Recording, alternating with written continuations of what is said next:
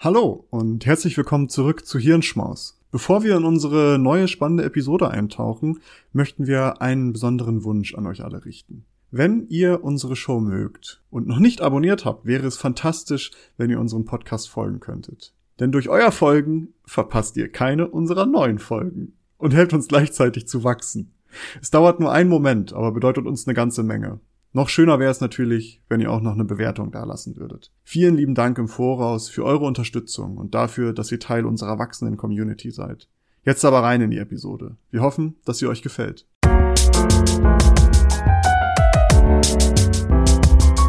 Hallo und herzlich willkommen zu einer neuen Folge des Klugschwätzer Podcasts. Auch in dieser Woche begrüßen euch an den Mikrofonen zum einen ich, Nils, und auf der anderen Seite Maurice, hallo.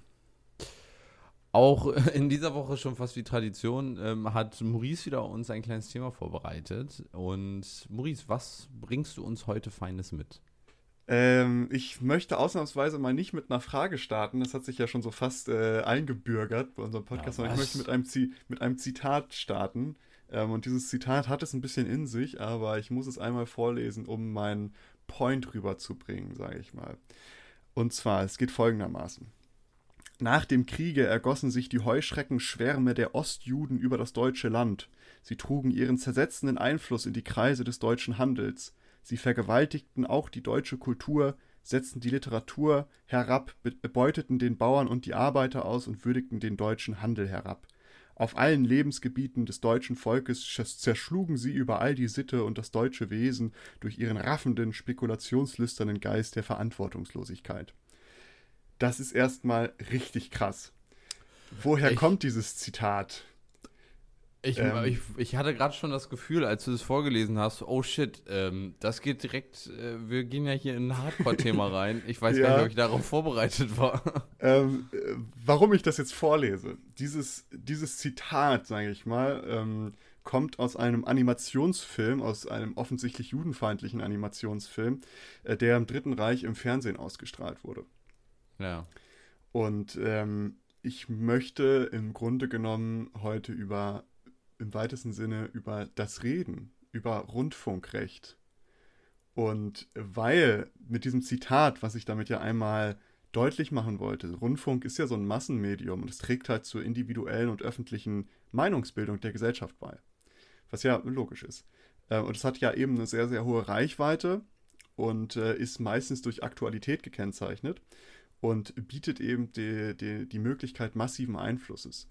Und darum habe ich das jetzt mal vorgelesen, weil das ja so ein Paradebeispiel ist. Die Propagandamaschinerie im Dritten Reich, die haben sowas 24-7 über alle Kanäle im Rundfunk verbreitet. Es gab ja sogar extra einen Volksempfänger, nannte sich der. Das war so ein Radio, was man sich relativ günstig kaufen konnte, dass es sich jeder leisten konnte.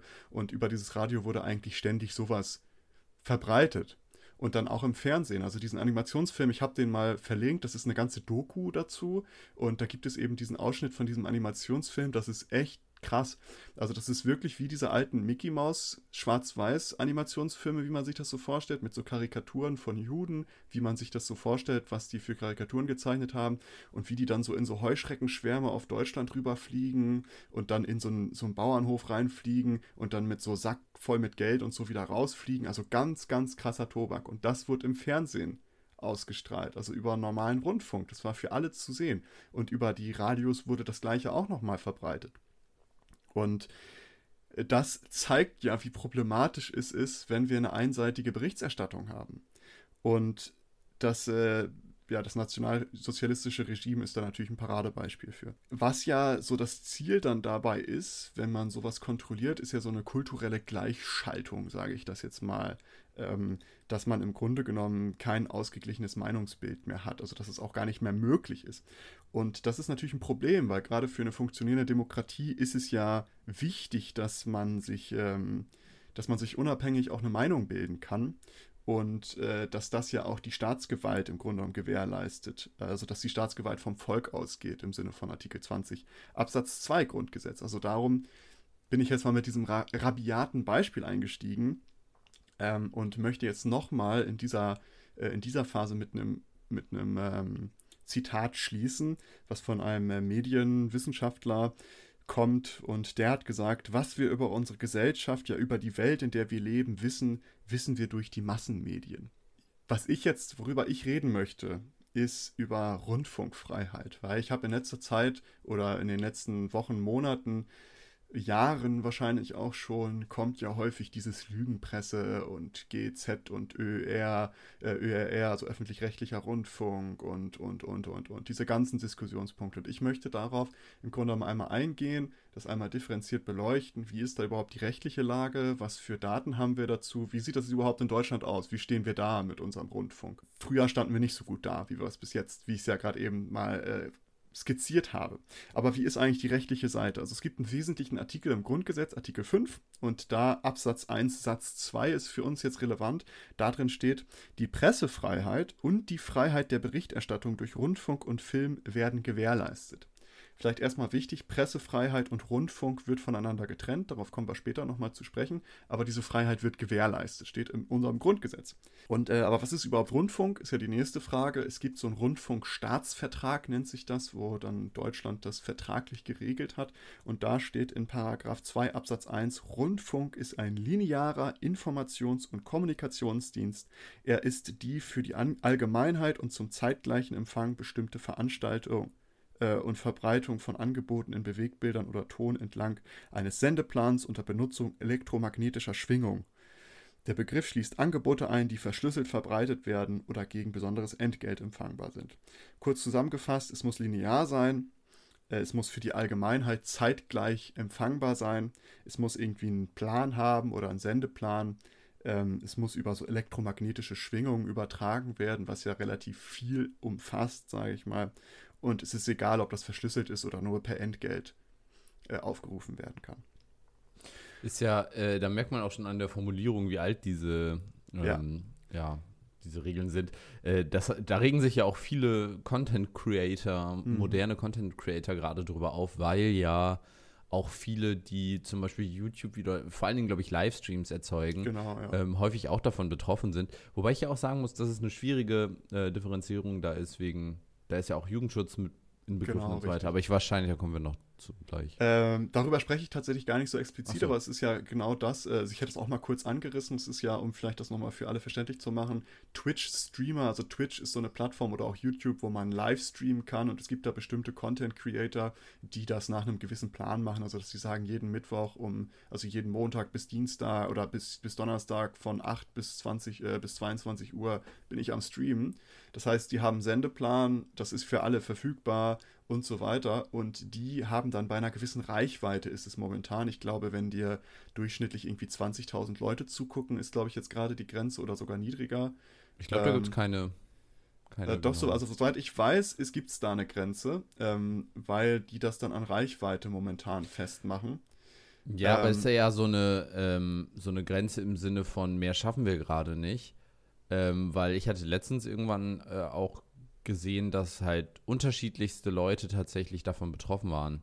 Mhm. Und aber kann ja auch sein, dass es unabhängig davon ist, aber die Quintessenz ist, die müssen sich eine Rundfunklizenz kaufen, was sehr teuer ist und was auch die Verpflichtung in sich trägt, eine so Jugendschutzbeauftragte zu benennen und ähnliches, weil die dann ja eine gewisse Verantwortung haben mit der Reichweite. Ich finde es auch schwierig, aber gleichzeitig finde ich es auch sinnvoll, weil die ja logischerweise irgendwie schon Einfluss haben, ähm, gerade auch was Meinung, Meinungsbildung angeht, wenn man sich bestimmte Leute da anguckt und dass man da halt auch aufpassen muss, was da jetzt genau passiert. Aber, äh, um mal wieder zurück auf den Rundfunk zu kommen. Also wir wissen jetzt, okay, Rundfunkfreiheit ist gewährleistet und wir wissen, was Rundfunk ist. Und der Bundesverfassungsgericht, das, das Bundesverfassungsgericht hat das nochmal so ein bisschen weiter definiert, also was diese grundgesetzliche Freiheit beinhaltet. Und ähm, was, was dieses Gericht sagt, ist, dass diese Rundfunkfreiheit der Ausgestaltung der freien Meinungsbildung ähm, dient und dass sie demnach frei und umfassend gewährleistet werden muss. Es gibt also eine verfassungsrechtliche Anforderung an den Rundfunk, ähm, dass die die Demokratie unterstützen müssen, indem sie die gesamte Vielfalt der bestehenden Ansichten und Meinungen umfassend und vollständig der Allgemeinheit zugänglich macht. Was soll das verhindern? Es soll natürlich verhindern, dass dieses Medium missbraucht wird, um beispielsweise interessensgeleitete Meinungsbeeinflussung, wie wir das am Anfang gerade hatten, wo es sehr einseitig und negativ natürlich war, dass das nicht mehr passiert. Das ist eine logische Folge aus dem, was wir in Deutschland mitgemacht haben. Das ist ja auch dann der Grund, warum eben in Zeiten vor der Wahl die öffentlich-rechtlichen Medien dazu verpflichtet sind, alle ähm, Parteien so gesehen äh, auch zu beleuchten, egal ob sie jetzt eher an einem extremistischen Rand sind oder also solange es noch ja jetzt nicht verfassungsgemäß wirklich, genau. ist. Genau. Ähm, darauf kommen wir nämlich auch später zu sprechen. Also jetzt gerade, darum passt es vielleicht auch jetzt gerade noch mal ganz gut. Wir haben ja die Kanzlerduelle oder Kanzlerkandidaten-Duelle jetzt alle, äh, die anstehen oder auch schon stattgefunden haben, glaube ich, das erste. Ich habe es jetzt voll, voll verpasst. Ähm, Weiß ich auch nicht. Äh, aber dass die da halt die Verpflichtung haben oder auch die, die Notwendigkeit, dass da alles ausreichend beleuchtet wird. Genau, also dieser Grundsatz, der gilt tatsächlich nicht nur für die öffentlich-rechtlichen, sondern auch für die privaten Rundfunkangebote. Ja. Aber weil dieser private Rundfunk sich ja selber privatwirtschaftlich finanzieren muss, ist, wird es da milder ausgelegt. Also da gelten nicht die gleichen Maßstäbe wie jetzt beim öffentlich-rechtlichen Rundfunk. Und ähm, nichtsdestotrotz besteht auch beim privatrechtlichen Rundfunk die Verpflichtung zur Vielfaltssicherung, nennt man das dann da. Also dass zum Beispiel nicht nur die profitabelsten Sendungen, die überall laufen, ähm, angeboten werden, sondern dass man halt auch ein breites Spektrum an Dinge anbieten muss. Ähm, ja, ist manchmal fraglich bei RTL, ob die, ob das, ob die Sparte Asi TV nicht zu viel angeboten wird, aber ähm finde ich nicht. Ich persönlich bin ein großer Fan davon. es, geht, äh, es, geht, es geht gar nicht zu viel. Ne? Nein, davon kann man nicht zu viel haben. Äh, was ich mich da tatsächlich eher frage, ist das neue Angebot von Bild TV oder Bild Fernsehen oder wie die wie der Scheiß heißt. Ähm, die ja, glaube ich, letzte Woche mal den doch ganz unverfänglich, die ganz unverfängliche Frage gestellt haben, ob äh, ihre ZuschauerInnen Angst vor einer grünen äh, Kanzlerin Baerbock hätten. Ähm, mhm. Eine sehr auch interessant gestellte Frage, wie ich finde. ähm, natürlich hatten dann 49 Prozent der ZuschauerInnen äh, Angst davor, dass Baerbock und die Grünen Kanzlerin werden würden. Wo ich schon finde, dass das so eine implizite Fragestellung ist, mhm. die natürlich äh, der Objektivität aus meiner Sicht ja, schon, das ist schon hart an der Grenze, finde ich, ähm, ja. ob sowas dann objektiv ist. Ja, äh, da hat man ja wirklich, das ist ja privatrechtlicher Rundfunk, sage ich mal, ja. wobei man da ja unterscheiden muss, ist Bild noch Presse oder ist Bild Rundfunk? Und ja, da, zu, äh, zu der Sprache, ja, genau, da, zu der Frage ja unterschiedliche Sparten bei Bild. Bild ja. Online und Bild Müllzeitung und äh, jetzt halt Bildfernsehen. Genau. Also wäre NTV aus, ja gut, sowas dann wie NTV oder Phoenix, wären das dann Presse? Ja, ist eine spannende Frage. Da, also da kommen wir später auch nochmal zu, zu dieser Alles Frage, klar. weil das ist ja momentan ähm, diskutiert, sage ich mal. Aber um das jetzt nochmal einmal runterzubrechen, wir haben halt diesen Grundsatz, dass halt diese Meinungsvielfalt abgebildet werden muss. Das ist so in dieser Freiheit mit enthalten, verfassungsrechtlich ist das die Forderung. Es gibt aber noch ein anderes Prinzip bei der Rundfunkfreiheit. Und zwar, das ist nämlich jetzt die große Konklusion aus dieser ganzen nationalsozialistischen Zeit. Und zwar ist das die Staatsferne. Und das ist ja das, was momentan viel, ja, auch kritisiert wird, denke ich mal, aus bestimmten Kreisen. Ähm, dass die ja nicht staatsfern genug ist und dass das eine Propagandamaschine ist und, und so weiter und so fort. Ähm, und damit wir eben so eine ähnliche Instrumentalisierung des Rundfunks wie damals im Nationalsozialismus nicht nochmal haben, wird eben diese Rundfunkfreiheit um das Prinzip der Staatsferne ergänzt. Und das heißt im Grunde, dass der Staat nicht als Rundfunkbetreiber auftreten darf. Ähm, und er darf den Rundfunk auch nicht anderweitig steuern oder irgendwie. Das beinhaltet, dass, die, dass das Verbot der, der Gestaltung des Programms oder dessen Inhalte, äh, Verbot der expliziten Nutzung des Rundfunks für politische Zwecke ähm, und sogar 1961 ist das erste große Rundfunkurteil, ähm, was vom Bundesverfassungsgericht erlassen wurde. Darin heißt es, äh, darin wurde, wurde dem Staat untersagt, ein Deutschlandfernsehen zu errichten.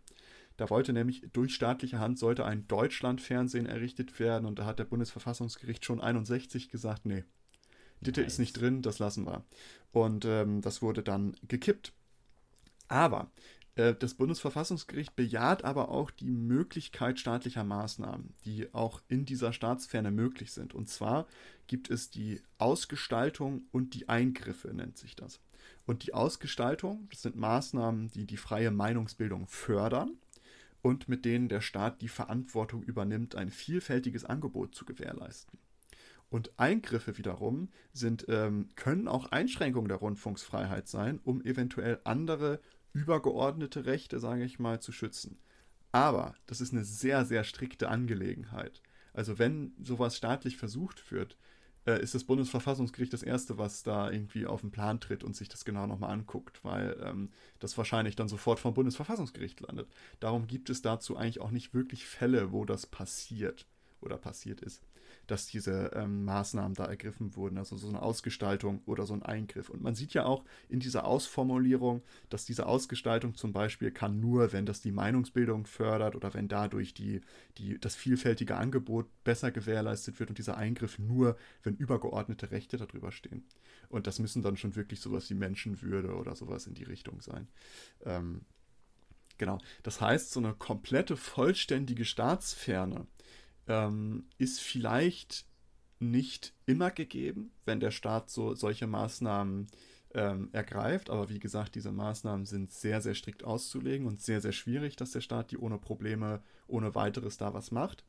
Und hinzu kommt, dass diese vollständige Trennung ja auch gar nicht möglich ist von Staat und Rundfunk und auch gar nicht so zu 100% unbedingt ähm, geboten ist, weil bedenkt man zum Beispiel, dass diese dass die staatlichen Organe ja auch irgendwie ähm, ja, umfassende Volksrepräsentationen sind oder Repräsentatoren sind und dadurch ja auch diese Vielfalt darstellen, ähm, wird es natürlich schwierig, da irgendwie vom Staat komplett losgelöst zu sein. Hinzu kommt, dass der öffentlich-rechtliche Rundfunk im Gegensatz zum privaten Rundfunk äh, durch so eine binnenpluralistische Organisation gekennzeichnet ist. Was bedeutet das? Das heißt, dass die in ihrer Organisation selber sehr viele Meinungen abbilden müssen. Äh, es gibt dann ja so Fernsehräte oder ähm, Vorstandsräte und so weiter. Dazu kommen wir gleich auch nochmal. Aber da müssen die eben ein ganzes Spektrum an Menschen drin sitzen haben. Das heißt, da müssen auch staatliche Vertreter drin sein. Es ist ja auch ähm, im Schritt davor schon, also bei äh, der, dass das nicht ganz klar trennbar ist.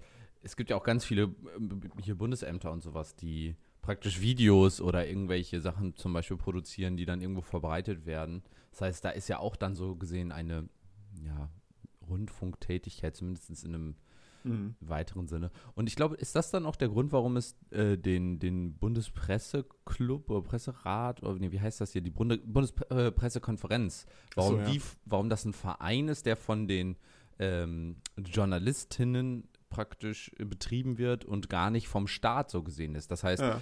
das ist ja gar, ich dachte früher immer, das wäre irgendwie so, ja, der Staat, der lädt dann so gesehen die, die äh, JournalistInnen ein und sagt, hier, wir, wir, erzählen euch was, sondern es ist ja so, dass die JournalistInnen die, äh, äh, ja, die, die PolitikerInnen äh, einladen. Ja. Das, hängt das damit zusammen, weißt du das?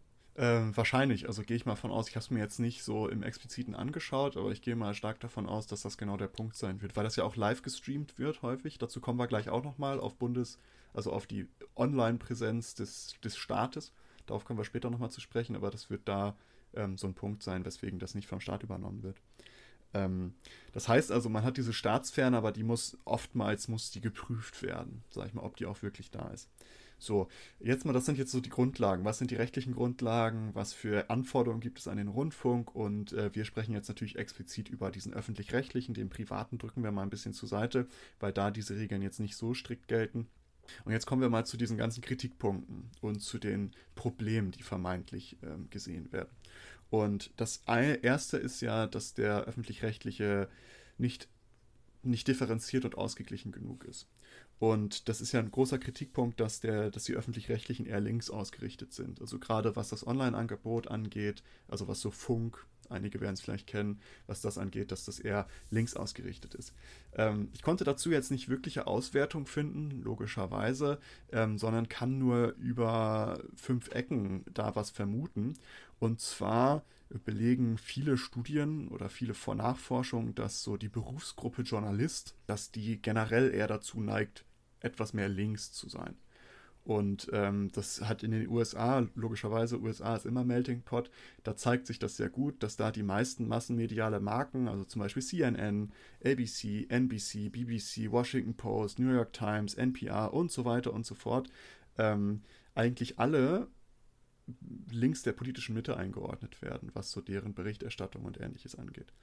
Und ähm, in Deutschland gibt es so eine Auswertung nicht wirklich, aber es gibt, was so nicht wirklich repräsentativ, aber damals große Wellen geschlagen. Es gab eine Befragung unter den Volontären des ADR, äh, des ARD, des ADR, äh, des ARD, was würden die bei der nächsten Bundestagswahl wählen? Und da ist rumgekommen, dass 57,1 Prozent, also was würdest du denken? 57,1 Prozent der ARD-Volontäre, was würden die wählen? Wann, in, wann war das? Äh, ich glaube vor zwei Jahren oder letztes Jahr. Die Grünen. Tatsache, 57,1% würden die Grünen wählen, 23,4% die Linken, 11,7% die SPD, 3% CDU, CSU und 1,3% die FDP. Jetzt ist aber auch die Frage, muss man ja auch mal eben betrachten, was äh, die äh, Volontäre, wie alt sind die? So. Genau, darum habe ich ja gesagt, nicht wirklich repräsentativ. Das nee. ist so das Einzige, was man so zum deutschen Raum finden konnte. Es betrachtet nur die Volontäre ähm, und auch nur des, AD, äh, des ARDs. Jetzt sage ich die und ganze die, Zeit ADR. Ja, das äh, jetzt und die werden ja auch nicht mal bezahlt vernünftig. Also genau, richtig. Aber es sind natürlich, also die Volontäre, man muss es ja auch so ein bisschen sehen, das sind ja die zukünftigen Journalisten in vielen Fällen, weil um ja. Journalist zu werden, musst du ja so Volontär Volontariate machen. Ähm, aber ist nicht wirklich repräsentativ. Also im deutschen Raum kann man das noch nicht wirklich feststellen. In Amerika zeigt sich das so ein bisschen, aber auch Amerika kann man nicht wirklich mit Deutschland vergleichen, weil es da natürlich ganz andere Strukturen gibt. Und die Frage ist ja auch immer, wie viel die persönliche politische Einstellung auf die Arbeit auswir sich auswirkt. Denn als guter Journalist, als gute Journalistin sollte man ja in der Lage sein, die eigenen Interessen und Ansichten zumindest ähm, nach hinten zu stellen, um zu sagen, ich äh, mache es unabhängig. Ähm, ist tatsächlich schwieriger als gedacht. Ja, also darum, ähm, das ist nämlich genau diese Studie hat das ja in Amerika untersucht, inwiefern diese Medien sich überhaupt einteilen lassen. Und da hat so ein unabhängiger, um das mal kurz zu beschreiben, so ein unabhängiger Think Tank hat im Grunde genommen sehr, sehr viele äh, Medienwissenschaftler von verschiedenen ähm, politischen Ansichten, haben die zusammengesammelt und haben gesagt, ja, wertet mal das so aus, wie ihr das denkt. Also wo würdet ihr diese Medien ein, einstufen? Aber eine, also ich bin ganz ehrlich, ein unabhängiger Think Tank ist ein Widerspruch in sich und das halte ich für nicht existent, denn Thinktanks gibt, sind, haben immer irgendein Ziel was ja, sie verfolgen. Kann, kannst es dir ja gerne mal angucken. Also zumindest wie die das gemacht haben, die haben halt viele Leute zusammengesammelt, die haben das nicht mal selber gemacht, die haben halt Leute ja. zusammengesammelt, die halt auf einem Spektrum von politischen Ansichten sind und haben die das dann auswerten lassen und dann die Auswertung ausgewertet, sage ich mal, ähm, um ja. das mal so runterzubringen. Ich habe dazu einen interessanten Artikel verlinkt, da ist ein äh, Forscher aus Deutschland, der sich damit beschäftigt, der all die ganzen Studien zusammengefasst hat und die beschreibt. Ähm, da könnt ihr euch dann auch die einzelnen Studien rausziehen und euch die angucken. Ähm, ja, aber dieser Artikel von ihm, der fasst das eigentlich ganz gut zusammen. Aber um das mal so runterzubrechen, in Amerika zeigt sich vielleicht so eine Tendenz, in Deutschland kann man das nicht wirklich, also es gibt keine Daten dazu, ob das jetzt wirklich so ist, dass der, dass der öffentlich-rechtliche Rundfunk eher links ausgerichtet ist. Keine Ahnung. Ähm, es gab doch jetzt gerade einen Kommentar von einem, also ich finde, man erkennt das immer an den Kommentaren von den äh, Tagesschau beziehungsweise Tagesthemen, ich weiß nicht, wo sie laufen, äh, die Kommentare auf jeden Fall von den ähm, Tagesschau und sowieso der Redaktionstruppe. Da sind ja häufig dann äh, Einblicke in die persönliche Meinung dann mehr oder weniger der Mitarbeitenden. Und da kann ich, glaube ich, zustimmen, dass es da häufig auch eher in diese, ja, ähm, linke beziehungsweise liberale beziehungsweise fortschrittliche, nenne ich es mal ganz böse. Oh. Gut, dass wir kein Rundfunk sind jetzt. Du, da haben wir definitiv Glück. Ähm, äh, Richtung geht. Und jetzt war aber doch vor kurzem dieser, ich weiß seinen Namen leider nicht. Der Typ, ich war schockiert, wie alt er ist. Er sieht so aus, als wäre der erst Anfang 20, der Tagesschausprecher, aber der ist schon irgendwie 41. Ah, ja, ja, ja. Weißt du, was ich nicht meine? Der ich, dieses ich, Buch veröffentlicht hat. Ja, ne? genau, ja, genau, genau. Ich weiß Und, auch nicht, wie der heißt. Ja, ist auf jeden Fall dieser Babyface-Moderator ja. von, von, den Tage, von Tagesschau.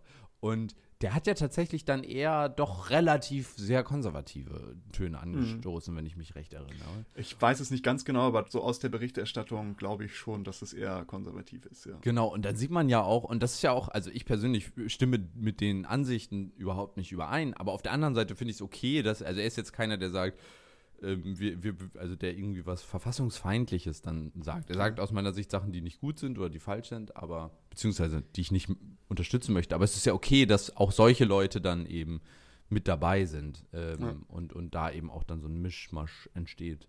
Ja.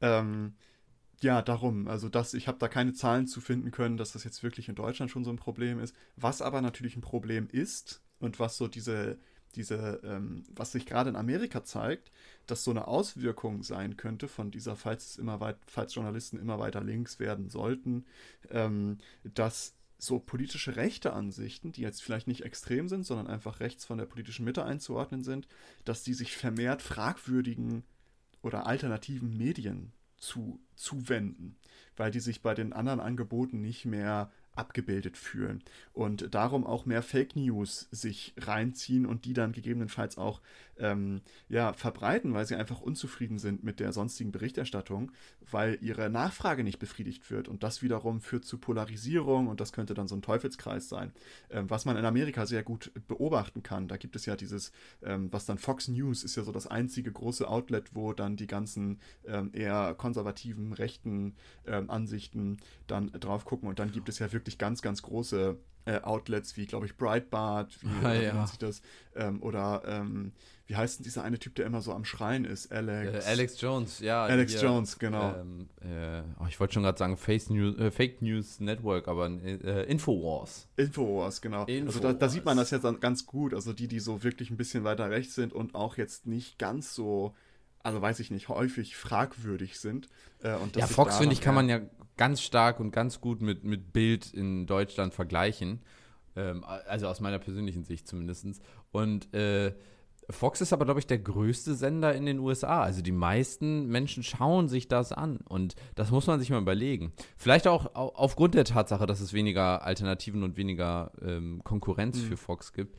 Aber ähm, ja, ich weiß nicht. Das ist äh, aus meiner Sicht eine. Äh, ich kann das nachvollziehen, dass das eine Radikalisierung oder zu einer schnelleren ja. Radikalisierung führt. Das Gleiche muss man aber auch sagen, das ist immer im, im Bereich, wenn du in ein, sage ich mal, äh, ja, ein extremeres, einen extremeren Bereich wanderst, egal ob jetzt links, konservativ oder ähm, vielleicht sogar bei der Umweltdebatte, du holst dir dann immer mehr dann schrittweise die spezialisierten Informationen.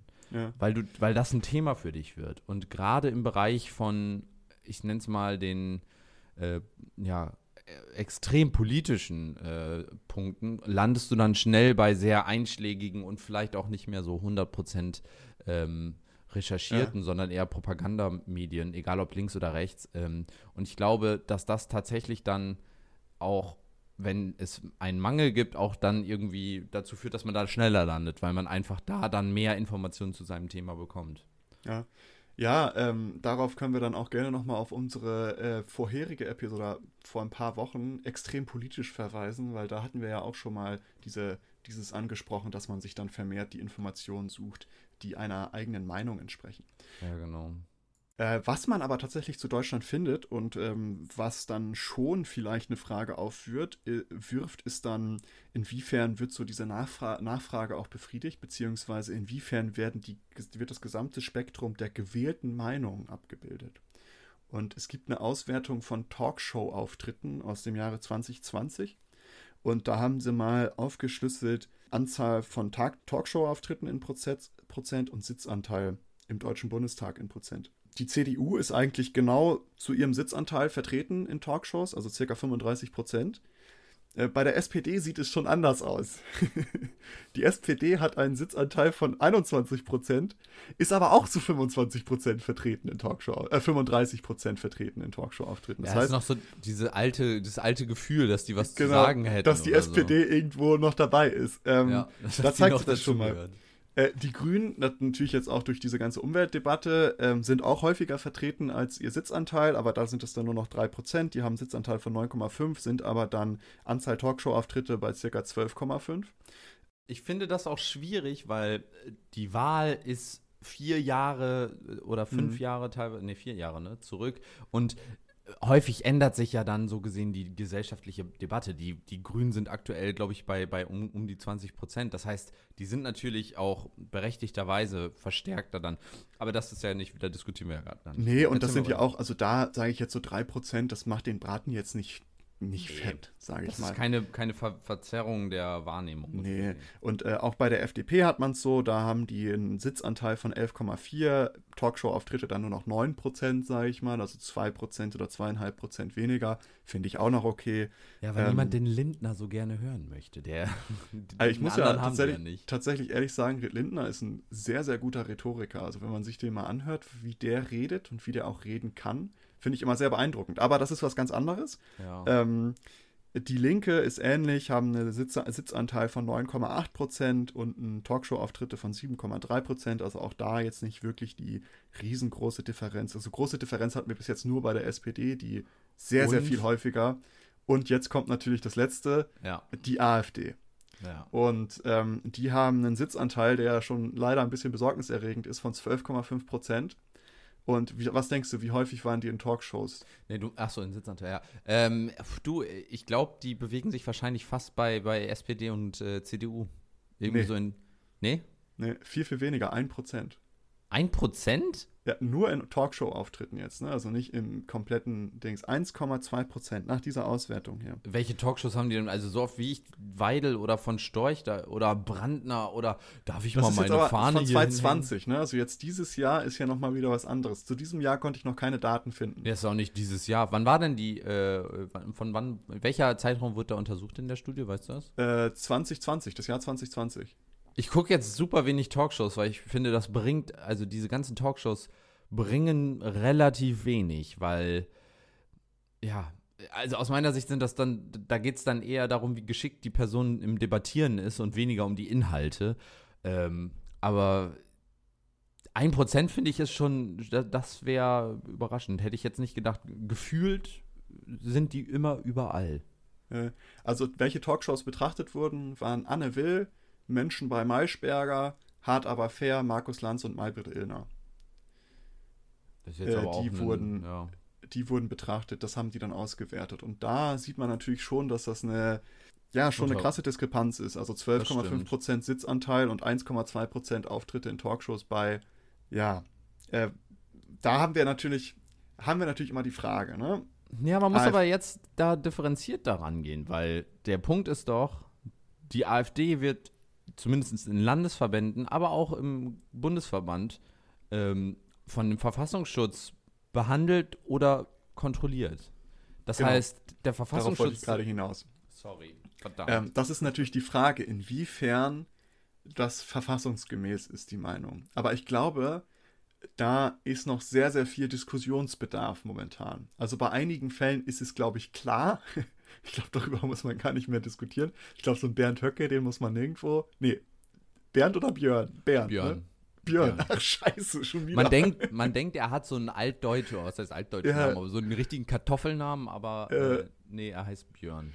Björn Höcke, also den, ob man den irgendwo einladen muss, ist wieder, äh, ich glaube, da müssen wir gar nicht groß drüber überlegen. Aber ähm, nichtsdestotrotz ist es ja ein Ungleichgewicht, was gewählte Vertreter angeht und wie häufig deren Meinungen auch dargestellt werden. Und es ist schwierig, glaube ich, da so eine Balance zu halten, weil irgendwie musst du die ja mit berücksichtigen, aber inwiefern kannst du sie berücksichtigen, inwiefern sind das Meinungen, die tolerierbar sind. Ähm, darum verstehe ich auch diese Krux dahinter. Aber diese Diskrepanz zwischen Sitzanteil und Talkshow-Auftritten, die erscheint mir doch schon ein bisschen sehr krass, muss ich sagen.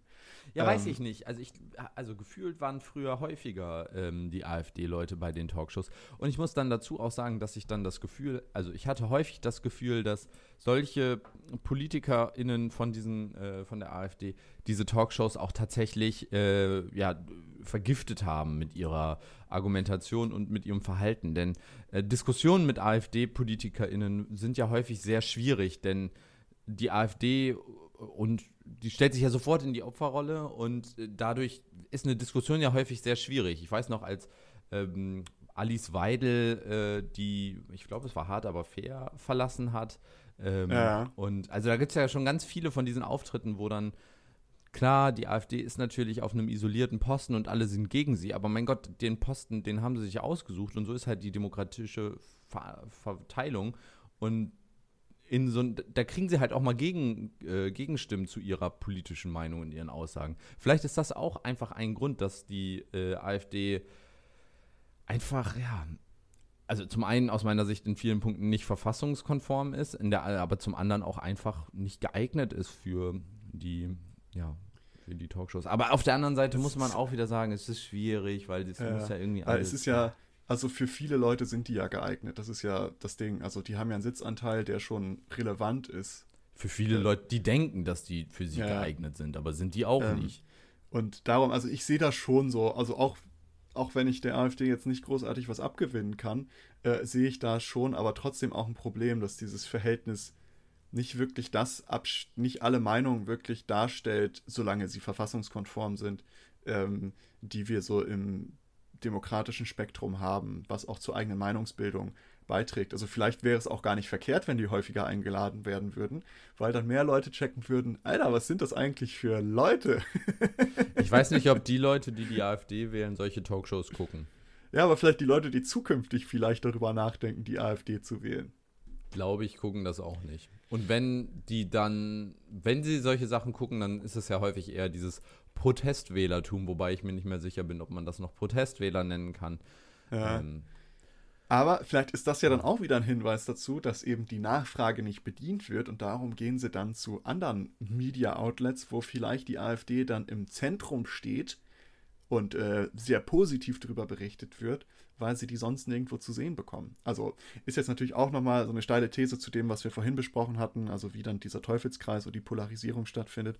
Aber so viel erstmal zu diesem Themenpunkt, also wie differenziert und ausgeglichen ist der ÖR. Als Fazit können wir feststellen, wir können nicht wirklich sagen, ob jetzt der öffentlich-rechtliche Rundfunk eher links gerichtet ist. Die Verteilung der, der Talkshow-Auftritte über den Parteien sind eigentlich relativ passend zu deren ähm, Sitzeinteil im Deutschen Bundestag, außer bei der AfD. Das heißt. Das ist jetzt aber auch nur betrachtet auf die Talkshows, ne? Man genau, ja das muss man auch ehrlich sagen, es sind nur die Talkshows, aber man muss natürlich auch ehrlich sagen, in den Talkshows, das ist das Medium, wo man wirklich seine Meinung oder wo Diskussionen zu Themen entstehen. Ähm, in, den in der Tagesschau sieht das wahrscheinlich anders aus, weil Total. wie häufig macht die AfD da irgendeinen Kram, so weswegen man dann äh, über die AfD berichtet. Ähm, die AfD hatte, es gab dazu einen, mal eine Studie, die ich jetzt gerade nur ähm, vage äh, zitieren kann, wo es aber, also die AfD hatte sich ja auch, ich glaube, es war die AfD, vorgenommen, durch, alleine durch dieses Aufwerfen der ganzen Thesen und so weiter, die Debatte nach rechts so weit zu verschieben, dass, und das tun sie ja sehr erfolgreich, dass bestimmte Dinge dann salonfähig werden. Sie machen mhm. weiter die ähm, die Tabubrüche so gesehen, aber dadurch, dass sie diese Tabubrüche machen, werden andere Dinge, die in Anführungsstrichen gemäßigter sind, salonfähig. Und man, man kann es endlich mal wieder sagen. Der kleine stolze ja. Nazi im, im Deutschen kann mal wieder ein bisschen zum Vorschein kommen. Ähm, aber dadurch, es gab die, ähm, in der Tagesschau gibt es ja eigentlich sehr gute Regeln. Zum Beispiel, dass die Themen müssen deutschlandweite Relevanz haben oder internationale Relevanz haben ähm, oder irgendwelche besonderen, da gibt es ja so, so, ein paar Grundsätze, ja. was Tagesschau würdig zum Beispiel ist und was nicht. Und ich glaube, ich habe das schon mal in einer anderen Folge ähm, thematisiert. Da wurde in der Tagesschau thematisiert, dass in irgendeiner Stadt, ich weiß nicht mehr, irgendwo in Deutschland, ähm, eine Gruppe von, ähm, äh, ich glaube, Asylsuchenden oder Menschen mit Migrationshintergrund äh, durch die Stadt gelaufen sind und Leute äh, verprügelt haben oder so. Also eine mhm. Körperverletzung vorgenommen haben. Über Körperverletzung wird grundlegend nie in der Tagesschau berichtet, außer es ist jetzt eine Körperverletzung gegen einen Politiker. Aber also da ist dann nicht, da ist es dann eher die, der Angriff auf den Politiker, was besonders ist. Aber so eine Körperverletzung wird normalerweise nicht thematisiert. Und offensichtlich hat die Tagesschau das nur gemacht, weil diese Menschen ähm, Geflüchtete oder auf jeden Fall mit einem Migrationshintergrund hatten ähm, oder Migrationshintergrund haben und das ist ja etwas, was ein direktes Resultat aus dieser ganzen Debatte, oh, ihr seid nicht frei, ihr berichtet nie über unsere Themen war und so weiter.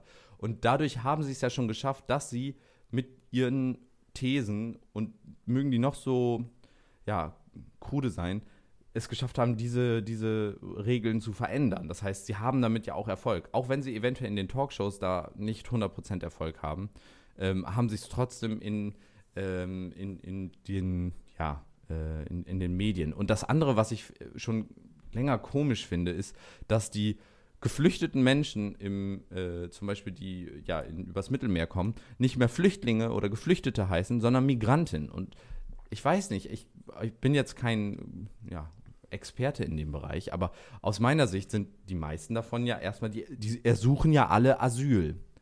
So, und nachher dann wird geklärt, ob das Asyl stattgegeben wird. Aber in der ersten identifizieren sie sich ja als asylsuchende Menschen.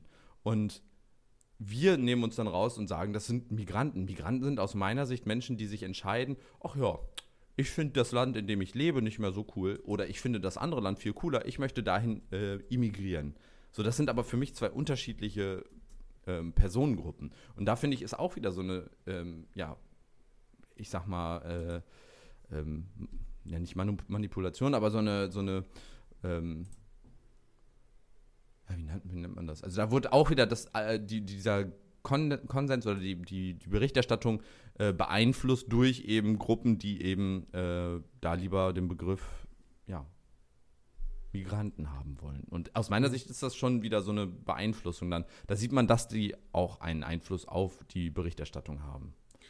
Äh, das kann ich mir schon vorstellen, dass es da einen Einfluss gibt, weil die ja auch, also muss man ja auch fairerweise sagen, die haben halt einen hohen Prozentanteil oder haben halt eine hohe, hohe Vertretung in den öffentlichen äh, Stellen, sage ich mal. Und dass die da natürlich irgendwie die Meinung beeinflussen oder auch die, die ähm, Berichterstattung beeinflussen. Ich glaube, das, das bleibt gar nicht aus. Also das kannst du gar nicht, sobald irgendeine Partei, das kannst du jeder Partei, vor die Grünen jetzt wahrscheinlich genauso, dass dann nicht mehr von äh, Klimawandel gesprochen wird, sondern von Klimakatastrophe oder was weiß ich. Also weißt du, also das ist ja. aber das macht ja die Tagesschau zum Beispiel nicht. Die Tagesschau nennt es ja weiter den Klimawandel. Das weiß ich nicht. Ich weiß auch nicht, inwiefern das jetzt wirklich, ob dieser, ob diese Berichterstattung über diese Körperverletzung, inwiefern das da jetzt zusammenhängt oder was auch immer. Darüber ja. kann ich jetzt momentan nicht urteilen. Ich kann es mir vorstellen, weil eben, wie gesagt, sobald eine gewisse Verbreitung da ist, kann ich mir auch vorstellen, dass das aufgenommen wird von den Medien. Ähm, aber ähm, ja, dazu weiß ich jetzt zu wenig, muss ich sagen, zu dem ja. Punkt. Ähm, ich ich meine auch bei den äh, bei dieser Körperverletzungsgeschichte hat das danach auch dazu geführt, dass man ähm, das nochmal, sag ich mal, rekapituliert hat und mhm. äh, ja. Ja, was ja auch gut ist. Ich meine, das ist ja letztendlich ja. Ähm, auch der öffentlich-rechtliche Rundfunk ist nicht fehlerfrei. Ähm, auch der kann sich mal, äh, wie nennt man das so, kann sich mal einen Fehltritt leisten. Ähm, aber wir wollen jetzt mal weg davon. Also wir können im Grunde genommen sagen, ja, es ist relativ ausbalanciert, ähm, außer bei der AfD hat man vielleicht, oder in den Talkshows zumindest, hat man so ein Ungleichgewicht. Das heißt, da könnte man vielleicht nochmal an der Stellschraube, äh, Stellschraube drehen, damit man auch wirklich das gesamte Meinungsspektrum, was ja auch gewählt wurde, abbildet in irgendeiner Art und Weise. Solange es verfassungskonform ist. So, der nächste Schritt, was ja auch immer eine große Diskussion ist, ist Rundfunkbeitrag. Und ähm, wir haben ja einen Rundfunkbeitrag, der momentan bei 17,50 Euro liegt. Glücklicherweise noch, weil eigentlich sollte 2021 dieses Jahr der auf 18,36 Euro erhöht werden, weil äh, die unabhängige Finanzkommission hat Berechnungen angestellt und hat gesagt, naja, wir brauch, die brauchen mehr Kohle, um äh, überleben zu können. Äh, ist aber glücklicherweise gescheitert. Wieso glücklicherweise? Ja, weil dazu kommen wir jetzt, warum das vielleicht ein ähm, bisschen, ähm, bisschen viel ist. Ähm, weil die haben 2020 einen Gesamtertrag von 8,11 Milliarden Euro gehabt. Also schon relativ viel Kohle. Ähm, damit liegen wir im EU-Vergleich eigentlich im Mittelfeld. Also es gibt ja mehrere Länder, die so einen Rundfunkbeitrag haben oder so einen Rundfunk, so einen öffentlich-rechtlichen Rundfunk haben. Äh, Stand 2019 äh, hat die Schweiz tatsächlich 26,83 Euro monatlich. Also finde ich schon krass. Ähm, und äh, Great Britain oder Großbritannien hat 14,41 Euro. Ähm, also wir liegen da so zwischen.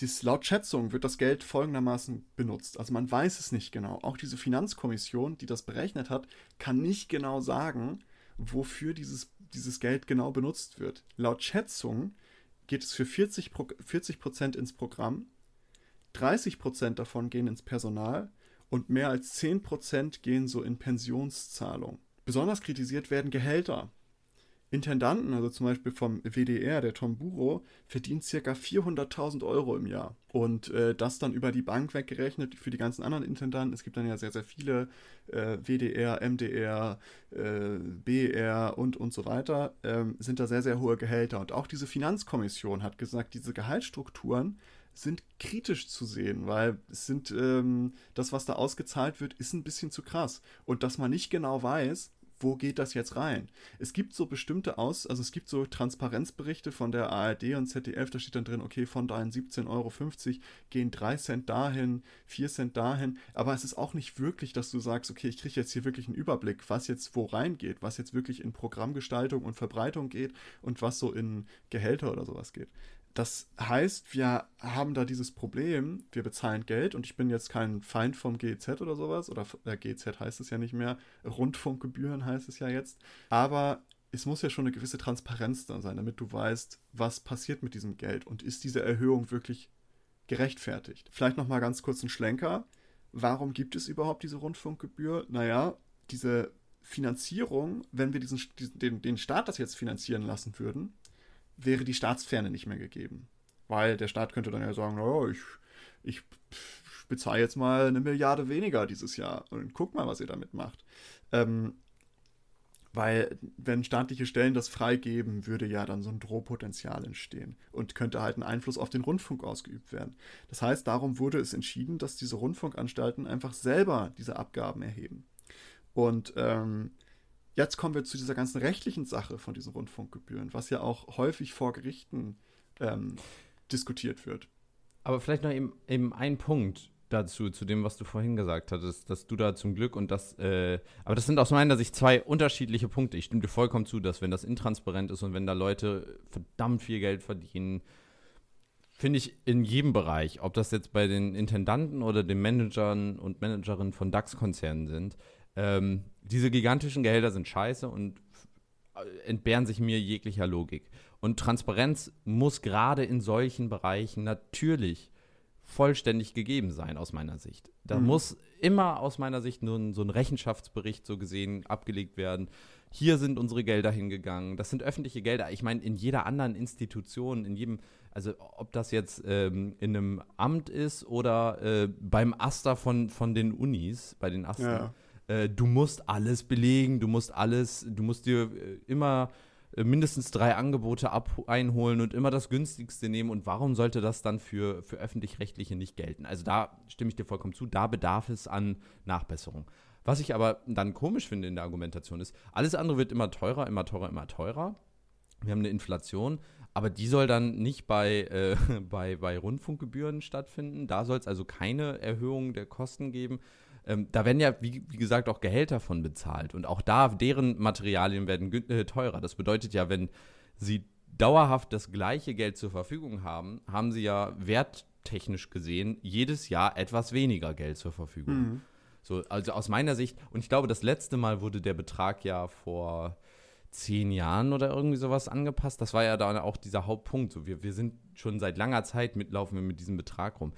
Also ich fand, ja. Ich, kann, ich kann verstehen, wenn Leute sagen, ja, vor allen Dingen, wenn man dem Ganzen etwas kritisch sowieso gegenübersteht, dass man sagt, ja, jetzt noch mal irgendwie 1,50 Euro im Monat mehr, kann ich verstehen. Aber ähm, ähm, wenn die Transparenz ja. gegeben ist und das Geld nicht unnötig ausgegeben wird, dann finde ich das schon legitim. Genau, das ist nämlich der Punkt. Wir wissen nicht, ob es nicht unnötig ausgegeben wird. Also das finde ich immer das Problem. Und hinzu kommt, natürlich stimmt es, dass der lange nicht erhöht wurde. Ich glaube, der wurde sogar einmal um 20 Cent ähm, niedriger gemacht. Ja. Ähm, aber, und jetzt kommt, ich glaube, seit 2013 wird das pro Haushalt erhoben. Ja. Vorher war das, wenn du ein Gerät hast oder wenn du das wirklich nutzt. Ich erinnere mich noch früher bei meiner, bei meinen Geschwistern oder bei meiner Familie, da war es dann, dann kam einer vorbei und hat gesagt, haben Sie denn einen Fernseher zu Hause? Ja. Ähm, oder ein Radio und dann haben die gesagt, nee, und dann so, okay, kann ich mal kurz reingucken. Es gab dann ja wirklich die Leute, die vorbeigekommen sind. Und ähm, danach haben sie es dann gesagt, okay, wir machen das einfach pro Haushalt, egal ob die ein Gerät besitzen oder das überhaupt irgendwie nutzen, die bezahlen jetzt alle. Dadurch hat sich das, das Volumen an Geld hat sich so unglaublich erhöht, was sie plötzlich hatten. Ähm, dazu gibt es auch Auswertungen, die man sich mal angucken kann, wie es hat sich dann wieder sich das über die Jahre entwickelt hat, dieses Be diese Beitragung. Es ist immer höher geworden eigentlich. Ja, aber das impliziert ja schon fast so eine leichte Korruption, nenne ich es mal, dass sich da einzelne Leute dann irgendwie dran bereichern. Wenn das tatsächlich nachher der Fall sein sollte, sollte man das definitiv auch nachträglich vielleicht sogar belangen. Ähm, wenn das aber nicht der Fall ist, finde ich das jetzt per se erstmal nicht negativ, weil ich den öffentlich-rechtlichen Rundfunk als ähm, ja, meinungsbildendes Medium ähm, und möglichst unabhängiges Medium halt für so wichtig empfinde, dass es aus meiner Sicht auch ruhig einen möglichst großen Etat haben darf. Jetzt gerade seitdem es auch nicht nur für Rentner gemacht ist, sondern mit Funk ja. auch eben die Zielgruppenerweiterung gab. Ja, aber ähm, es ist halt, ich, glaube ich, Dreh- und Angelpunkt ist halt diese Transparenz, dass man ja. weiß, okay, wofür brauchen sie das? Ich würde jetzt nicht sagen, dass es da Korruption gibt. Also davon würde ich jetzt einfach mal in meinem Optimistentum nicht von ausgehen. Aber die haben halt ihre, ihre Cash, ihre Cash-Bestand haben sie soweit erweitert schon mit diesem großen Sprung auf Haushalt und weg von Geräten und so weiter. Und ähm, trotzdem steigt der Preis halt immer wieder weiter und trotzdem müssen sie immer mehr machen und vielleicht muss man da halt mal reingucken und sagen, naja, was für ein Programm oder was, ne, ist es schlank genug, ist es sinnvoll genug ähm, und so weiter und so fort. Aber das ist nochmal eine ganz andere Diskussion. Ähm, was ja jetzt gerade die Frage ist, ist, ähm, Rundfunkgebühren werden von diesen Anstalten erhoben, nicht vom Staat, damit diese Staatsferne gewährleistet werden darf. Und es gibt jetzt aber Fragen, inwiefern die das überhaupt dürfen also rechtlich. Und das wird schon vom Bundesverfassungsgericht geprüft. Und die haben sich die Frage gestellt, naja, dürfen die das eigentlich selber erheben? Oder ist diese Rundf dieser Rundfunkbeitrag eigentlich eine staatliche Steuer? Und wenn es eine staatliche Steuer ist, haben wir wieder das Problem Staatsferne. Hm. Und das ist natürlich eine große juristische Frage. Jeder kann sich vorstellen, dass dann jedes Wort angeguckt wird. Was ist eine Steuer? Wann liegt eine Steuer vor? Wann Und liegt keine Steuer vor? Ähm, eine Steuer ist nie zweckgebunden. Das würde auch bedeuten, du kannst gar nicht eine Rundfunkgebührensteuer aus, äh, erheben, die dann so gesehen direkt an äh, die Dings ausgezahlt werden würde. Das heißt, es würde die Steuer geben und da müsste dann zusätzlich entschieden werden, dass genau im gleichen Maße so gesehen, und das müsste jedes Jahr dann aufs Neue erhoben werden, wie viel haben wir denn da an Steuern eingenommen und die Menge müsste dann weitergeleitet werden. Ähm, also das ist ganz schwierig, wenn das eine Steuer wäre. Genau, weil wenn das eine Steuer wäre, müsste es ja auch vom Bundestag beschlossen werden. Es musste über den Staatshaushalt abgerechnet werden. Das heißt, Staatsferne, hallo, ist wieder ein Problem. Und das ist dann bis vom Bundesverfassungsgericht, da ist es dann gelandet. Und ähm, die haben aber geurteilt und haben gesagt, der Rundfunkbeitrag ist im Großen und Ganzen mit der Verfassung vereinbar. Ähm, vielleicht jetzt nicht das härteste ist komplett verfassungskonform, aber sie haben gesagt, ist okay, so wie es ist. Ähm, es gibt aber noch andere, andere Streits vor Gericht. So hat zum Beispiel das Landesgericht Tübingen hat sogar den EuGH einmal angerufen zum Rundfunkbeitrag, zum deutschen Rundfunkbeitrag und hat gefragt, inwiefern der Rundfunkbeitrag eigentlich eine einseitige, bevorzugende Subvention des deutschen Staates darstellt. Weil es gibt in der europäischen äh, Gemeinschaft ist es so, wenn du vom Staat einseitig etwas subventioniert, muss das von der EU-Kommission, äh, da muss zugestimmt werden von der EU-Kommission. Und die haben sich dann gefragt, naja, inwiefern ist dieser Rundfunkbeitrag, solange er staatlich verordnet ist, die haben ja gesagt, hey, ihr, ihr macht das selber und hier ist die Gesetzgrundlage dafür, der Rundfunkstaatsvertrag und so weiter. Inwiefern ist das so eine einseitig bevorzugende Subvention für Rundfunkanstalten? Und da hat der EuGH dann lange getagt, hat sich das überlegt und hat dann tatsächlich gar nicht so lange her, 2018 hat es dann geurteilt, ähm, dass auch das nicht vorliegt. Also dass auch der Rundfunkbeitrag keine einseitige Subvention des deutschen Staates ist. Das heißt, um das mal so runterzubrechen, Rundfunkbeitrag ist eigentlich eine gute Sache. Staatsferne wird gewährleistet, ähm, auch rechtlich, verfassungsrechtlich und europarechtlich scheint alles soweit in Ordnung zu sein einzige Problem, was ich jetzt persönlich sehe, ist die Transparenz. Also wenn wir Erhöhungen bekommen, bin ich da prinzipiell nicht gegen, aber ich bin dagegen, wenn ich nicht genau weiß, wofür das jetzt gut ist und was da Sinn macht. Ist es für die Inflation? Okay, weil da hängt ja auch ein sozialer Faktor dran. Also es gibt genug Familien, wo 18 Euro im Monat dann vielleicht auch ein Problem wird, wo jetzt schon die 17,50 Euro ein Problem sind. Aber das ist soweit, ähm, würde ich sagen, Rundfunkbeitrag ist eigentlich eine super Sache, um so Staatsfernrundfunk zu gewährleisten. Vielleicht auch da eine kleine Stellschraube, Transparenz. Stimme ich dir komplett zu. Äh, Transparenz ist eine Sache, die man nicht nur beim Rundfunkbeitrag braucht, sondern eigentlich überall. Und vielleicht ja. müsste man auch die ähm, also das müsste eigentlich Pflicht für alles sein, aber vielleicht braucht man auch im Bereich äh, der, also der Menschen mit geringem Einkommen oder geringem Haushaltseinkommen ähm, eine, eine Lösung, dass dieser Rundfunkbeitrag für diese Menschen keine Belastung ist. Dass Ja. es irgendwie auf, auf äh, eine Keine Ahnung, auf Kindergeld noch irgendwie eine Erhöhung gibt oder was weiß ich. Ja, oder ein Steuerfreibetrag dafür dann so gesehen um 18,50 Euro pro Monat äh, dann dadurch errechnet wird, dass die Leute dann irgendwo Steuern sparen würden. Denn ich denke, ich, ich finde auch, das darf keine Belastung für die Menschen sein, die am, am sage ich mal, Rande der, also die sowieso schon in prekären Verhältnissen leben. Gerade die Menschen leiden ja sowieso schon darunter, dass Ja. unsere Gesellschaft so unfair ist. Und die dürfen dadurch nicht noch zusätzlich belastet werden. Das stimmt mich dir Es, auch. es, es gibt natürlich bestimmte Ausnahmen, also zum Beispiel, wenn du BAföG beziehst, musst du keinen Rundfunkbeitrag bezahlen, aber für alle anderen Hartz- Studenten ist es egal. Hartz-IV-Empfänger müssen wahrscheinlich auch. Äh, Genau, also auch da gibt es Ausgaben, aber ich finde so, da ist dieser Graubereich manchmal schwierig. Was wahrscheinlich aber auch schwierig ist, das dann über einen Steuerfreibetrag zu regeln, weil dann du diese staatliche Komponente wieder mit drin hast. Ja, du, wie Da man ist das. weißt du, und dann haben wir halt dieses große Konstrukt. Ähm, es ist halt eine große Frage, aber im Großen und Ganzen, ich glaube, da sind wir uns ja einig, Rundfunkbeitrag ist was Gutes, macht Sinn. ähm, Öffentlich-rechtlicher unabhängiger- ist was Gutes. Genau. Ja, äh, öffentlich-rechtlicher Rundfunk, so wird dadurch gut gewährleistet.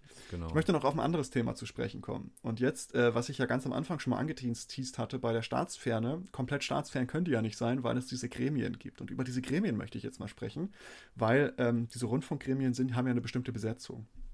Und Ja. 2014 gab es tatsächlich den Fall, äh, dass, äh, dass die Landesregierung Rheinland-Pfalz hat das Bundesverfassungsgericht angerufen und hat äh, die darum gebeten, die Besetzung des ZDF-Fernsehrats zu prüfen und auch des Verwaltungsrats, ob da nicht eine überwiegend staatliche Dominanz gegeben ist. Ja.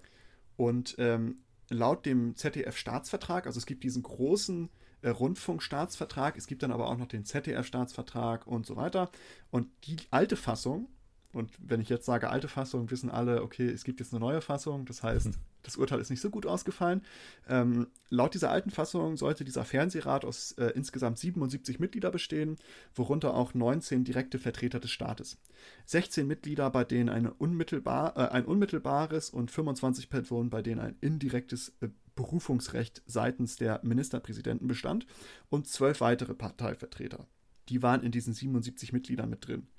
Ist schon ganz schön knackig. Die können zwar nicht alle unmittelbar dem Staat zugerechnet werden, also gerade Ver- Parteivertretungen, weil, naja, vielleicht sind die gar nicht an der Regierung, Meinungsvielfalt und so weiter und so fort. Ähm, aber so, es ist halt schwierig abzugrenzen und so eine genaue Differenzierung ist halt schwierig. Und was noch hinzukommt, dass dieser ZDF-Fernsehrat bestimmt auch die meisten Vertreter des ZDF-Verwaltungsrates. Das heißt, auch da hat man nochmal diese Stringenz, die sich durchzieht. Ja. Und äh, da hat jetzt das Urteil, Bundesverfassungsgericht hat da sehr strikt geurteilt, hat gesagt, wir müssen ein weites Verständnis anlegen, welche Personen wirklich als staatlich zu definieren sind. Und ähm, hat deswegen festgestellt, dass diese Besetzung verfassungswidrig ist. Und hat dann P vorgemacht. Da jedoch eigentlich, aber hat aber auch gesagt, da halt alle gesellschaftlichen Gruppen vertreten sein müssen, kommt man nicht drum herum, natürlich auch äh, eine gewisse Beteiligung von politischen Personen da irgendwie drin zu haben. Äh, jedoch sollte das maximal ein Drittel sein. Ein Drittel sollte maximal politisch oder irgendwie indirekt oder im weiten Verständnis dem Staat zuzurechnen sein. Diese Entscheidung ist natürlich sehr gut, weil es zeigt, unser System funktioniert. Und Vielfaltssicherung kann auch erwirkt werden vor dem Verfassungsgericht. Was aber natürlich ein Problem bleibt, diese problemlose Unterscheidung zwischen staatlich und nicht staatlich, äh, ist natürlich in der Praxis immer noch schwierig. Weil, ne, was ist da jetzt wirklich? Aber man weiß wenigstens, okay, es gibt ein weites Verständnis. Im Zweifel ist es staatlich. Darum bleibt es auch in Zukunft ein Ding, was man weiterhin betrachten muss, also angucken muss. Inwiefern sind diese Gremien staatsfern genug? Und ja, ob man vielleicht auch eine Rundfunkaufsicht oder ähnliches braucht, die da extern drauf guckt. und Aber da ist doch dann auch wieder die Frage, wer äh, sitzt in dieser Rundfunkaufsicht? Genau, richtig. Sind das Politiker? Ist das der Bundestag? Genau, das ist genau die gleiche Frage. Gleichzeitig gibt es aber auch die Leute, die sagen, naja, so Parteimitglieder oder so direkt dem Staat zuzuordnen, ist voll verfehlt und das muss viel, viel lascher sein und so weiter. Also es gibt diese zwei Meinungen. Ich glaube, also es ist halt immer ein Abwägen. Das heißt, mittlerweile ist es so, es gibt einen neuen ZDF-Staatsvertrag, wo das dann auch mit dieser Ein-Drittel-Sache geregelt ist. Und ähm, wir haben da halt wieder so ein Gleichgewicht. Zu den anderen Anstalten habe ich dazu nichts gefunden. Ich habe auch mal die neue Besetzung verlinkt. Also man kann das einsehen beim ZDF, wer da jetzt wieder im, im, äh, in diesen Räten sitzt oder in den Gremien. Für mich scheint das sehr ausgeglichen zu sein. Die haben das auch aufgegliedert in, okay, wozu zählen wir die jetzt? Sind das jetzt staatliche Vertreter? Sind das Parteivertreter und so weiter? Das haben die da tatsächlich relativ transparent gemacht oder sehr transparent gemacht. Habe ich auch verlinkt in den Show Notes und auch in den Quellenangaben. Da kann man gerne mal reingucken. Für mich erscheint das sehr ausgeglichen. Aber auch da sehen wir, was das Fazit da ist. Ja, es gibt bei dieser Besetzung vielleicht Diskussionsbedarf es gibt da Probleme, dass man immer mal gucken muss, wie viele staatliche Vertreter haben wir jetzt wirklich. Aber wir haben ja gesehen aus diesem Fall 2014, das Bundesverfassungsgericht ist da hinterher. Also wenn es da Probleme gibt und die legen sogar ein weites Verständnis an, sagen nicht, ja, da muss man mal gucken, die sagen, nee, wir legen weites Verständnis an und mehr als ein Drittel geht überhaupt nicht, das ist maximal. Das heißt, auch hier können wir sagen, hier wird die Staatsferne schon gegeben sein in den meisten Fällen und wenn nicht, wird das Bundesverfassungsgericht da äh, entsprechende Urteile fällen, wenn es weiterhin dieser Linie treu bleibt, wovon ich jetzt mal ausgehe. Ich bin da, ich muss auch sagen, ich bin in vielen, in, also in letzter Zeit ziemlich großer Fan von unserem Verfassungsgericht. Ich finde, die machen schon relativ gute Urteile. Ich bin äh, generell schon seit sehr vielen Jahren Fan unserer Verfassung, muss ich auch sagen. Ja, das ist doch schön. das ja sowieso. Ähm, nee, die machen äh, gute Arbeit und ich, ähm, wenn man sich auch diese Urteile mal anguckt, ich habe auch diese ganzen Urteile verlinkt, ich habe die ganzen Urteile für euch gewälzt. Da äh, muss ich auch sagen, das äh, finde ich auch schon, die machen das schon echt gut. Und ist natürlich auch eine Mammutsaufgabe, ne? Ist ein schwieriges Ding, so. Ich finde gerade im Moment ist es so ein bisschen so, dass die Politik äh, vor dem Dilemma steht, dass auch die PolitikerInnen wissen, was das Richtige eigentlich ist, was wir im Moment tun sollten im Sinne von äh, Klimawandel und so weiter. Aber es schwierig ist, den Leuten das schmackhaft zu machen, weil die Leute alle ähm, ja häufig keinen Bock auf die Einschränkung haben und die Gerichte dann so gesehen in die Rolle reinrutschen und äh, oder die Verfassungsgerichte auch jetzt, also das Verfassungsgericht in Deutschland oder auch der EuGH oder das Gericht in Holland, was da jetzt Shell verklickt, äh, mhm. verknackt hat, äh, die rutschen jetzt in die Rolle rein und sagen, ja, nö, ihr müsst, müsst aber trotzdem. Und ähm, somit nehmen sie dann so gesehen diese politische Entscheidung aus der tatsächlichen Entscheidung dann raus und dann sagen, können die Politiker, ja, wir müssen ja, wir können, können ja gar nicht an, das Gericht mhm. hat uns dazu ver verdonnert. Ja, ähm, aber das ist ja auch ein gutes Zeichen für einen funktionierenden Rechtsstaat, ne? Also, äh, de äh, definitiv. Das also ist, das äh, ist großartig eigentlich. Ja, das stimmt. Hoffentlich werden die Gesetze nicht so geändert dann in der Zukunft, dass das, äh, dass das Verfassungsgericht dann äh, gar nicht mehr da in die Richtung entscheiden kann. Oder wie in den USA, dass dann äh, das Verfassungsgericht so besetzt wird, dass die, ähm, ja, dass die, ja. dass die dann Ja, dass dann Parteivertreter drin sind, so ja. mit, mit Kevin Hawk oder wie auch immer der heißt da. Aber um mal hier im Termin, äh, im, im, Termin, im, äh, im Thema zu bleiben, ähm, auch da, Gremienbesetzung muss überprüft werden, sollte man sich immer angucken, aber eigentlich keine Tendenz zu sehen, dass das irgendwie problematisch ist. Jetzt kommen wir noch zum letzten Punkt, den ich einmal ansprechen möchte, und zwar ähm, Internetangebote und Medienkonvergenz. Das war ja das, was du am Anfang auch schon angesprochen hattest, wo ich sage, da kommen wir später nochmal zu. Ähm, es ist ja so, dass Internet natürlich irgendwie ein kostengünstiger Vertriebskanal für Rundfunk und auch für Presse ist weil du ja eben ja, Informationen medienungebunden verbreiten kannst. Was aber das Problem dabei ist, diese Abgrenzung zwischen den verschiedenen Medienfreiheiten nach Artikel 5 Absatz 1 Satz 2 Grundgesetz, den ich ja am Anfang mal angesprochen hatte, äh, wird es schwierig. Also wann ist Rundfunk noch Rundfunk im Internet und wann ist das vielleicht Presse, weil das verschmilzt langsam. Und eins, ein gutes Beispiel dafür, wie das verschmilzt, vielleicht haben das sogar viele auf ihrem Handy, die Tagesschau-App. Ich nutze oh, sie ja. häufig, und äh, ich habe eigentlich immer, immer morgens und abends gucke ich einmal rein, gucke mir das an, 100 Sekunden, scroll einmal so durch die, äh, durch die Themen, was gerade aktuell ist. Und man muss ja schon sagen, es ist schon sehr text- und bildlastig, wa? Das ist tatsächlich vor dem Oberlandesgericht in Köln gelandet. Die haben sich ja. angeguckt, inwiefern diese Tagesschau-App wirklich noch Rundfunk ist und inwiefern das vom Rundfunkbeitrag finanziert werden kann oder ob das zu presseähnlich ist und dadurch halt den Markt verzerrt, weil da plötzlich etwas ist, was von öffentlichen Geldern finanziert wird und gegen privatwirtschaftlich finanzierte Angebote der Presse antritt und das natürlich eine Verzerrung des Marktes ist. Diese Presseähnlichkeit wurde laut Klageschrift darin gesehen, dass ähm, halt hauptsächlich Texte und Sachbilder im Vordergrund standen.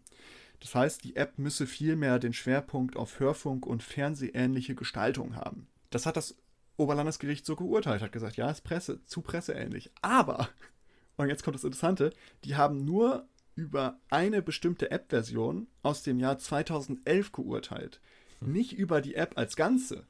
Wenn man sich heute noch die App anguckt, die haben da ein bisschen was verändert. Also zum Beispiel, wenn man in diese App reingeht, hat man ja jetzt diese, für alle, die dies kennen, hat man diese Slides, wo man sich durchklicken kann, wo Videos laufen. Und darunter gibt es dann so einen kleinen Kommentar. Die haben also angefangen, mehr Videoelemente reinzubringen.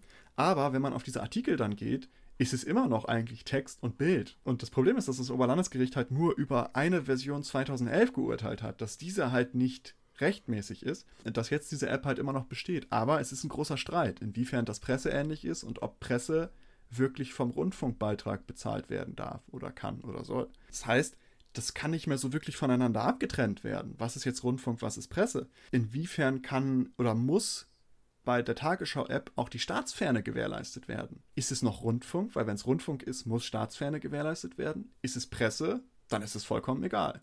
Ja, aber dann, wenn es Presse ist, dürfte es ja eigentlich nicht finanziert werden. Genau, und da haben wir dann halt die große Krux. Und das ist die große Frage. Inwiefern ist, sind die Internetangebote entweder als Rundfunk oder als Presse zu identifizieren? Weil das, du kannst es nicht vollständig als Rundfunk definieren, aber vollständig losgelöst ist es halt auch nicht. Und da kommen wir jetzt auch nochmal zu einer, wo du gerade sagst, wo du vorhin sagtest mit diesen Presse-Livestreams. Es gab früher Livestreams vom Bundes, äh, von der Bundesregierung die haben so einen Channel gehabt, wo sie dann hatten, ja, wir streamen die Pressekonferenz live oder hier eine Rede streamen wir live, dann und dann, um 15 Uhr am Mittwoch.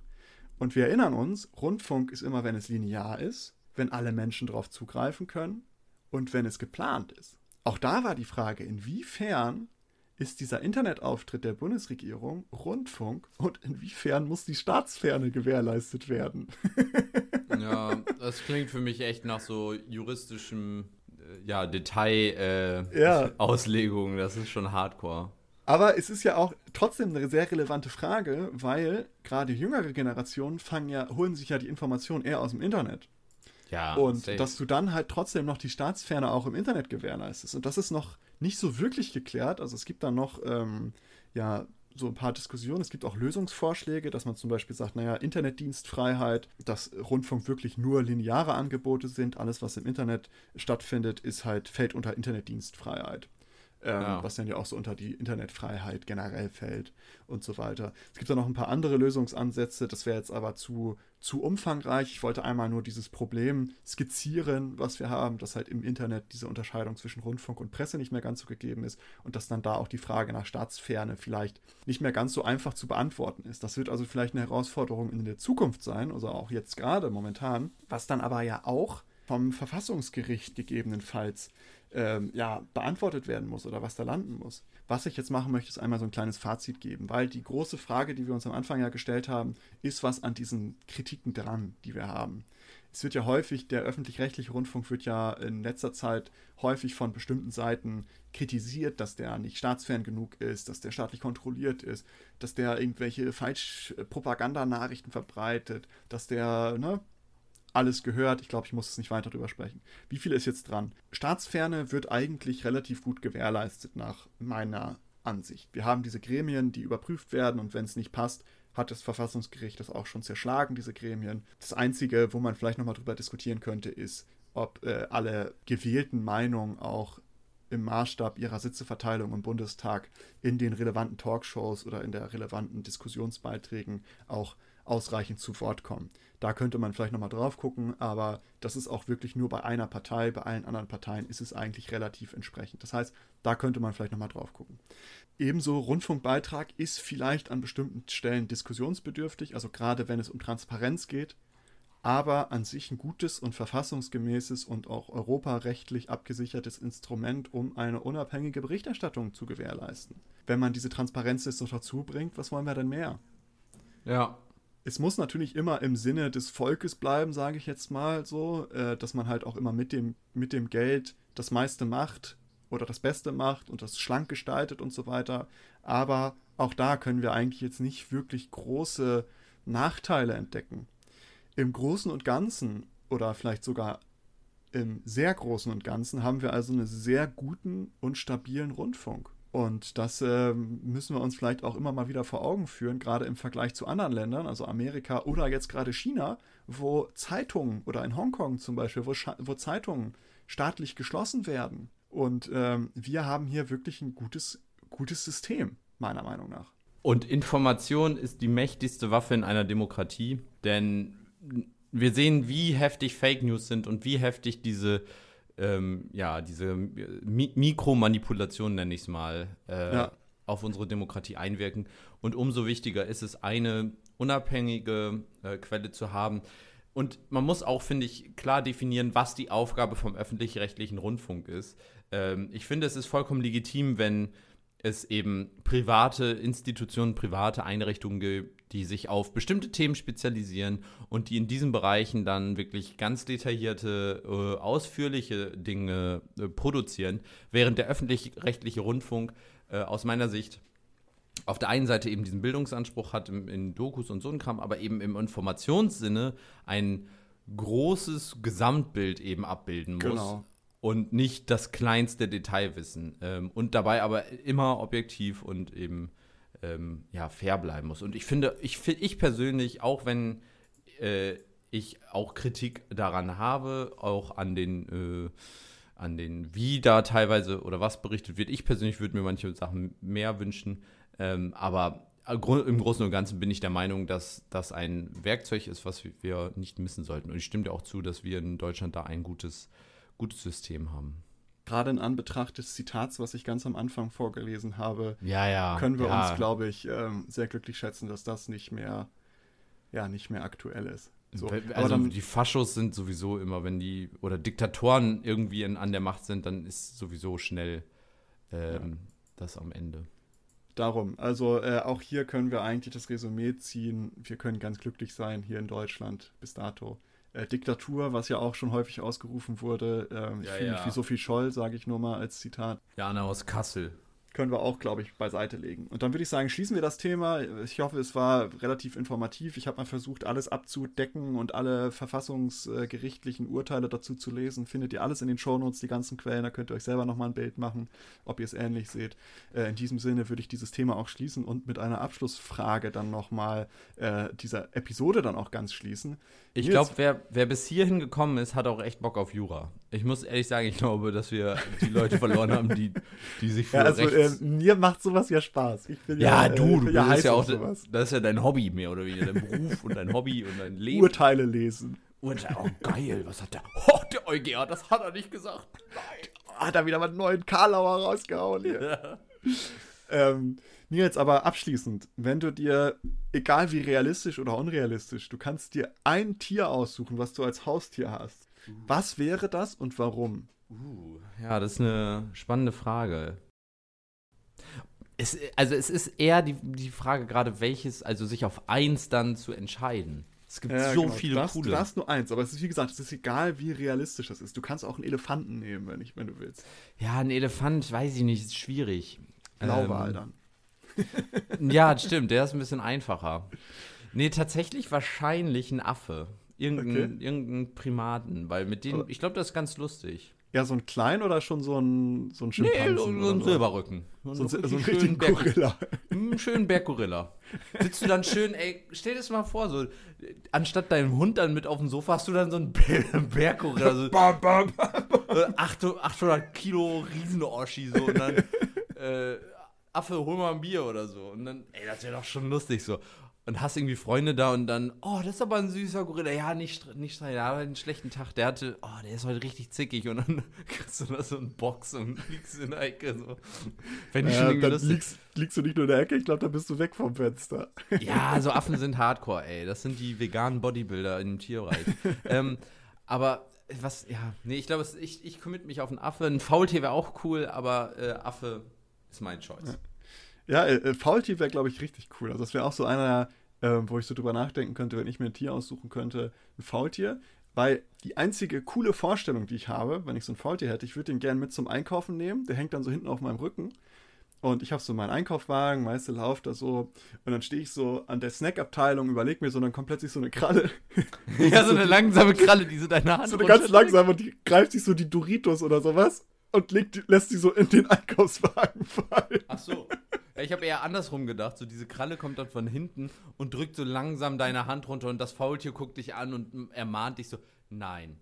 Du willst nicht noch mehr Süßigkeiten kaufen. Achso, nee, ich habe ich hab eher in die, in, die, äh, in die andere Richtung gedacht, dass das ja, Faultier sich dann so denkt, so, boah, jetzt mal so einen kleinen Snack, das wäre schon ganz schmackhaft.